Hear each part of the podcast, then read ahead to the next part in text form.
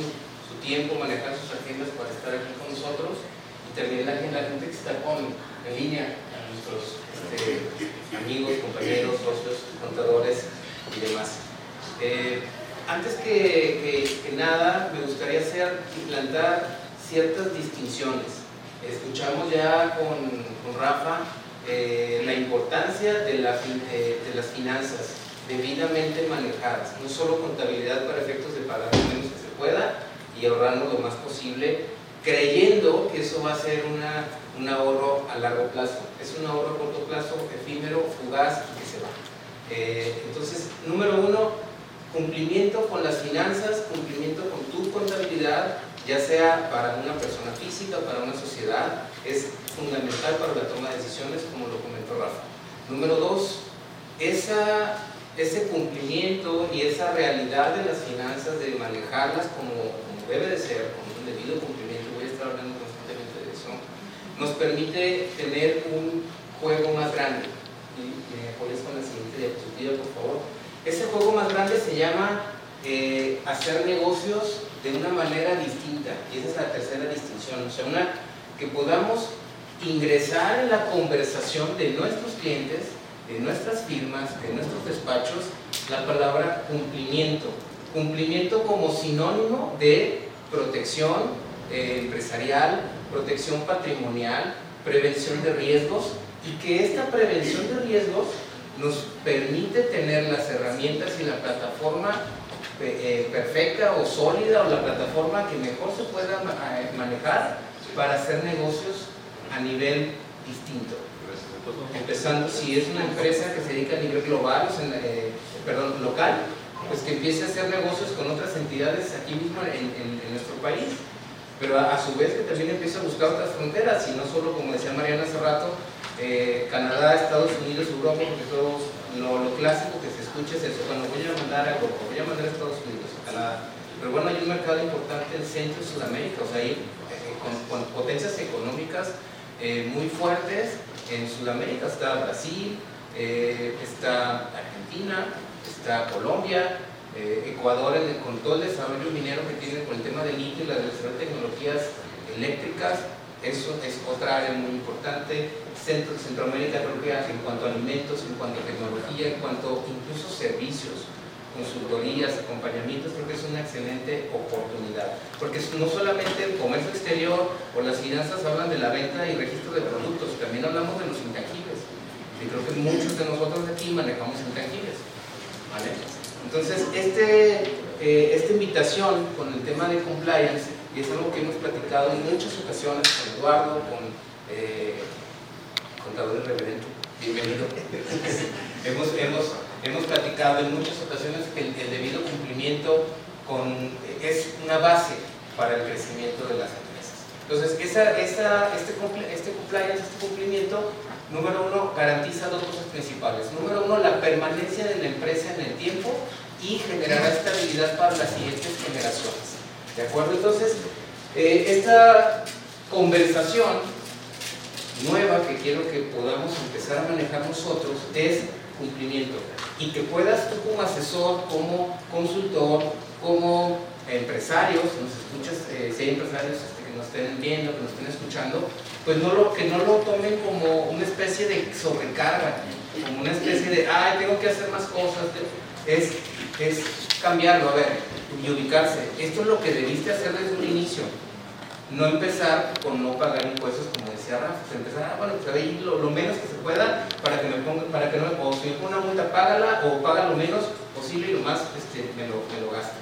Y no, no tengo presupuestos, control de flujo, flujo de efectivos, proyección financiera, etcétera, etcétera, etcétera, que ya, ya lo comentaron mis, mis compañeros. Entonces, esta conversación, siguiente por favor, habla en el sentido, recuerden, protección patrimonial, generar eh, negocios de una manera distinta. O sea, es un jugar, es un reto somos aquí los ponentes, y en especial Eduardo, los que ya lo conocen, es un provocador profesional. Y es un desafío, es, un es una persona que desafía constantemente al empresario. Oye, piensa en grande, haz bien las cosas, manéjalos. Incluso por, de ahí surge este foro, de pensar en grande. Entonces, los invitamos a eso, a, los empresarios. Y este eh, pensar en grande va de la mano, número uno, entonces, hacer negocios de una manera distinta, de una conversación enfocada a la prevención, al cumplimiento y a la prevención. Porque dejo como cuestión importante, Código Nacional de Procedimientos Penales, artículo 421, habla ya de la posibilidad de la autoridad de ejercer acciones penales en contra de personas jurídicas. Ya no, solo la persona física, llámese administrador, consejo de administración, representante, apoderados o incluso asesores. También ya el ente jurídico o sociedad como tal puede ser sancionado desde eh, multas, cuestiones pecuniarias, publicación de la sentencia, o sea, una, pues llamémosle una, fama, una, crearle una mala fama a esta empresa derivada de una acción, penal. O sea, eh, imagínate, recuerda, nosotros como asesores en nuestras manos y como intangibles tenemos eh, la fama de los clientes, su prestigio, su libertad y su patrimonio. ¿Cuánto vale un patrimonio? Pues tiene un número fijo tal vez. ¿Pero cuánto vale la libertad de una persona? ¿Cuánto vale su prestigio? Imagínate con ese tema. Ahora, si la empresa acredita tener un sistema de debido cumplimiento y además que lo estuvo utilizando y que lo estuvo aplicando, es un eximente de esta responsabilidad penal. ¿sale? Entonces no solo es tener o contar con el programa de cumplimiento en un legajo perfectamente impreso, encuadernado y empastado encima del escritorio. O sea, hay que tenerlo y manejarlo y utilizarlo. Bueno, siguiente diapositiva y nos vamos a la, eh, la otra, ya que hablamos de las, de las consecuencias. Muy bien. Ese fue el qué y breve, una breve introducción. Y antes de empezar con la pregunta y la respuesta del cómo, les voy a pedir lo siguiente. Por favor, levanten su mano derecha lo más alto que puedan. Todos. ¿Es lo más alto? ¿Sí? ¿Ahora la otra? ¿Las dos, las dos al mismo tiempo? A ver. Ok, listo, ya, gracias. Ya pueden decir en sus casas en sus oficinas que aparte del curso ya tomaron su clase de pilates. Entonces, para, para que les quede perfectamente claro lo que sigue. La norma, bueno, ¿cómo le hago el compliance? Porque de repente escucho, bueno, ¿y cómo le hago? A ver, ¿cómo le hago si el empresario no quiere, si el director dice que es muy caro, que es pérdida de tiempo, que no sirve para nada, etcétera, etcétera? Es lo que quiere dinero, quiere dinero en la bolsa, quiere de vacaciones. ¿Es una familiar? ¿Sí, verdad? Clásico. ¿Cómo le hacemos? Número uno, en 2017 la norma mexicana eh, 19.600 ya fue publicada en el oficial de la Federación en 2018, eh, a mediados de 2018, establece el, las directrices a través de las cuales se debe de implementar un sistema de debido cumplimiento al interior de una organización. O sea, este es el cómo. Si te preguntas, bueno, ¿cómo le hago? O sea, yo, yo sé que pues, hay que pagar impuestos, que los días tales, que hay que mandar tales declaraciones, pero un sistema de compliance sí es una protección fiscal por lo que hemos visto, pero también es un sistema de protección del patrimonio del empresario, patrimonio de la empresa y protección del patrimonio de los stakeholders o de las partes relacionadas con la empresa. Y partes relacionadas no me refiero solamente a los accionistas y sus familias, sino también a los trabajadores de la empresa, a sus clientes, a sus proveedores y todos aquellos entes con los que tenga áreas de influencia. ¿sí? de ahí la trascendencia de, este tema. Y esta norma oficial está basada en los principios de buena gobernanza, proporcionalidad, transparencia y sostenibilidad. Buena gobernanza entiéndase como gobierno corporativo para empresas, eh, eh, medianas o grandes, o en el caso de empresas familiares, protocolos de familia, consejos de familia, reglas de operación, programas y protocolos. La, diapositiva siguiente, por favor. Eh, si lo podemos ver aquí en, la columna del lado izquierdo, hablamos que el programa de compliance es normas internas, procesos, procedimientos, buenas prácticas y políticas y el valor agregado que genera un sistema de compliance es permanencia en el mercado de la empresa, imagen corporativa y proyección internacional. Entonces ya hablamos los estos tres primeros temas que estamos abordando el, en el foro es debido cumplimiento y registro contable y financiero correcto de la economía de la empresa. Número dos, posibilidades y una visión para poder detectar nuevas oportunidades a través del comercio exterior que me va a generar imagen corporativa, me va a generar ingresos y por supuesto proyección internacional. ¿Qué requiere del asesor? ¿Qué requiere del consultor? ¿Y qué requiere del empresario? ¿Qué se imagina? ¿Qué requiere? Toma de decisiones. Toma de decisiones. ¿Y una toma de decisión viene precedida de qué? De información, de compromiso, de un trago de tequila. Yo la lo hago, vámonos. Eso es después, ¿verdad? Requiere cabeza fría, pero también requiere ese desafío y esas ganas de hacer las cosas distintas. O sea, estamos en un entorno que aunque la globalización como tal está cambiando, modificando esos paradigmas, como dijo Mariana, el comercio internacional seguirá existiendo. El comercio va a seguir existiendo y, lo que se vislumbra en los próximos años es la integración de un bloque económico en América. Norteamérica, Centroamérica y Sudamérica unidos como una Unión Europea. Empezarán los primeros pasos son los aspectos económicos, después vendrá la apertura de fronteras a largo plazo. Entonces es importante que las empresas, tanto eh, que produzcan eh, productos o los comercialicen o distribuyan o incluso nosotros que ofrecemos servicios estemos preparados para dar ese siguiente paso, empezando por un debido cumplimiento. ¿Por qué? Porque si yo quiero crecer, pues requiero pedir un, financiamiento, un crédito, ya sea un banco o un tercero. ¿Qué es lo primero que me va a pedir? Voy a ver puro de crédito y quiero ver tus estados financieros.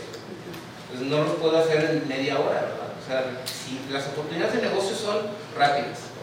En comercio internacional, eh, es experta, ya puede ver que son en cuestión de minutos, se cierran operaciones, llamadas, mensajes, correos, no hay manera de, ah, espérame, déjame le pido al contador que me estado financiero porque ya pasaron 15 días, estuvo mal, etc. Digo, no, maestro, ya conseguimos a alguien más, gracias.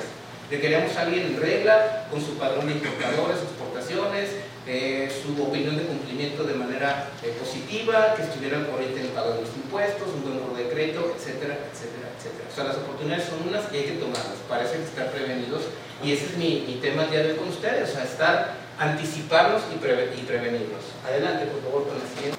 Pueden, les invito a que vean esta frase que está aquí al final, dice, compliance como sistema de gestión permite una adecuada supervisión y coordinación de todas las áreas. O sea, nos va a permitir un esquema de compliance, coordinar y gestionar adecuadamente las operaciones internas de la empresa y aquí hay una frase que puede resultar, les invito a que la reflexionen y eh, cuando venga el, panel, el momento de preguntas y respuestas lo abordamos, que es tomemos conciencia de que un sistema de compliance es una coordinación de coordinación de coordinaciones. O sea, la asesoría, la consultoría con el dueño de la empresa es una coordinación, una coordinación entendida como un lenguaje, como un intercambio de información y ciertas acciones, ¿correcto?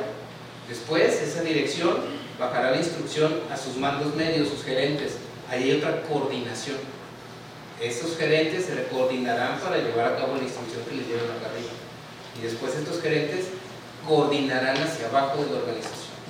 Entonces, toma nota o, llévate el día de hoy esta reflexión de cómo al momento de que yo estoy operando, ejecutando una asesoría, una consultoría, con el día a día en las operaciones de la empresa, estoy coordinando coordinaciones de coordinaciones al interior y al exterior de la organización.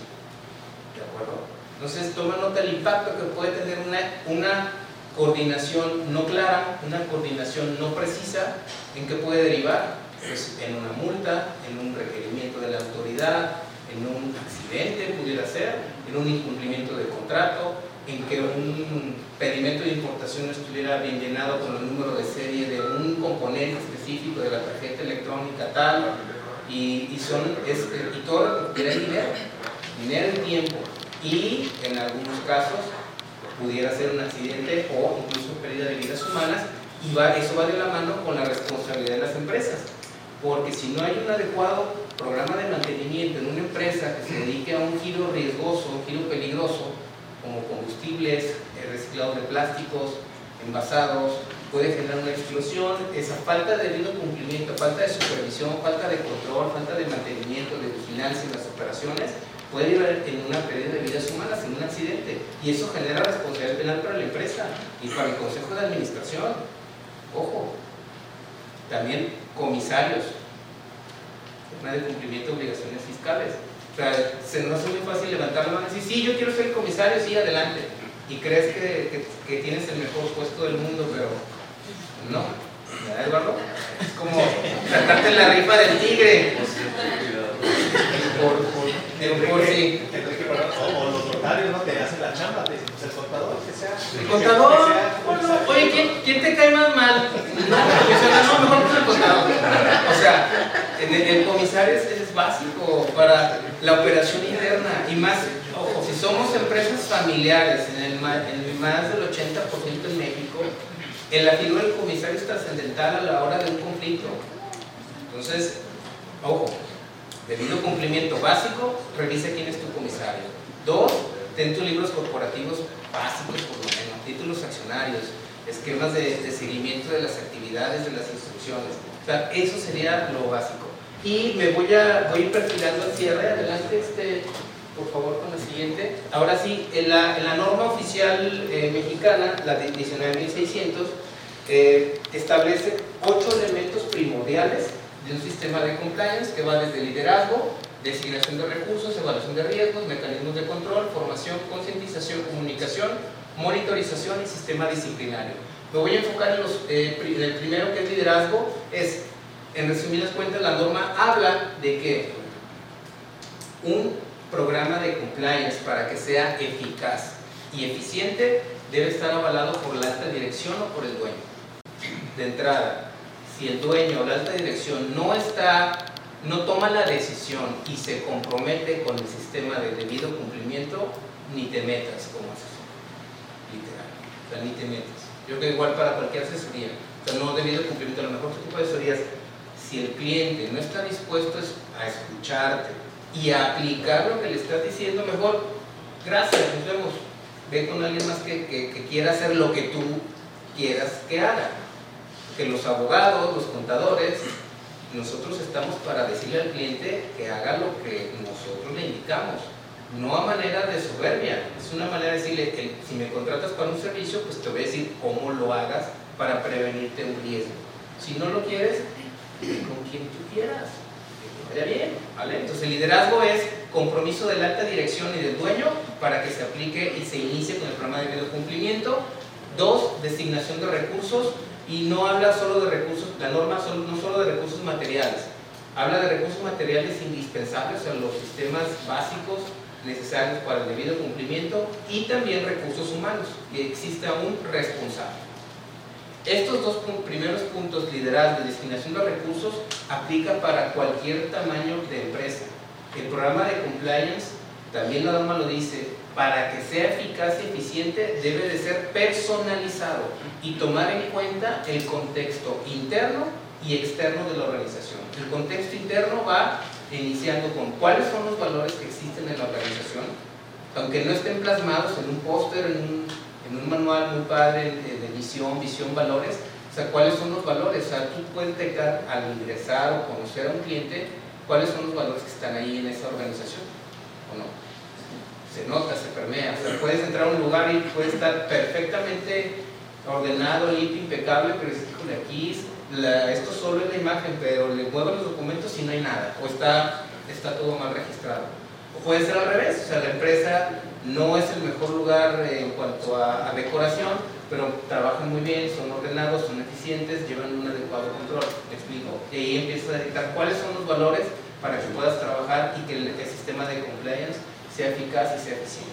Y en cuanto a los factores externos, habrá que tomar en consideración el sector en el cual se está manejando la empresa para saber qué regulación y normativa debe de cumplir y también el impacto en cuanto a eh, sostenibilidad, en cuanto a medio ambiente, redes sociales, eh, cultura organizacional y al exterior con sus proveedores. O sea, todos estos detalles y factores que parecieran no tener relevancia para abogados y contadores, sí lo son. Y la norma lo trae, a, lo pone sobre la mesa. O sea, estos valores y factores internos y externos de repercusión son básicos y son primordiales que se tomen en cuenta en un, sistema de debido cumplimiento. ¿Por qué? Porque cualquier incumplimiento o falla en los engranes, imagínate que veamos estos factores como engranes, va a generar una situación y esa situación impactará en operación, en economía o, como decía, pudiera ser en accidentes. Y todas estas tres esferas pueden generar consecuencias jurídicas adversas.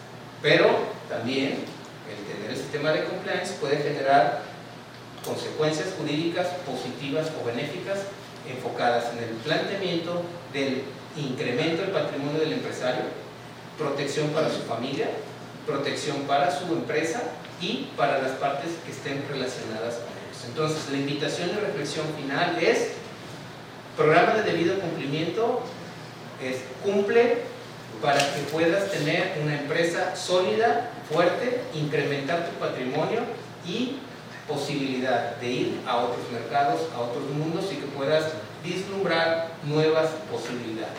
No solo como empresario, sino también como consultor y como asesor de empresas. ¿vale? Gracias, buenas tardes.